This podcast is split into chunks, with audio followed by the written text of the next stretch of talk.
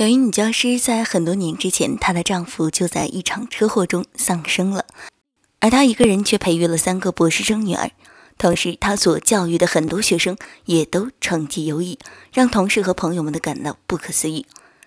在次采访中，她向记者透露她教学与教子的秘诀：不要指望别人都和你的见识一样。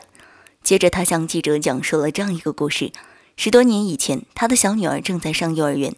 有一天，他看到了女儿的一张绘画作品，当时他一下子就怔住了。孩子总是充满了想象，孩子的世界也应该是一个充满了想象的世界。可是，在他女儿的一名，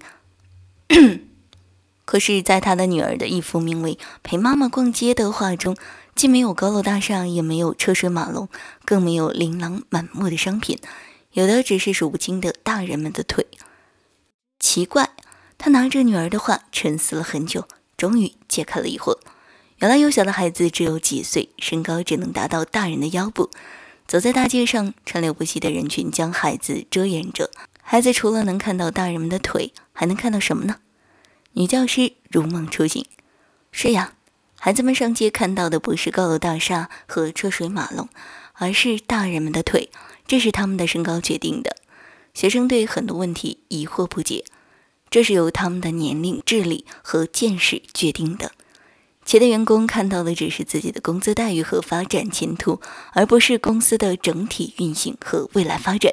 这是由他们所处的位置和环境决定的，并不是每个孩子都能和大人有相同的视角来对待社会。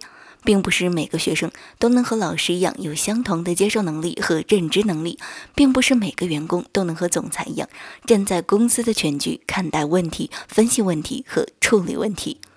女教师说：“不要埋怨别人无知，不要指望别人和你站在同样的高度。其实，一个人所处的高度决定了他的见识。与其埋怨别人，不如用一种亲近的态度和平和的心态去和别人交流、沟通、兼容。”这样，你就可以做一个好家长、好教师、好经理。善待别人的高度，不要指望别人和你的见识一样。教子、教学、为人处事、管理一方，其实就是这么简单。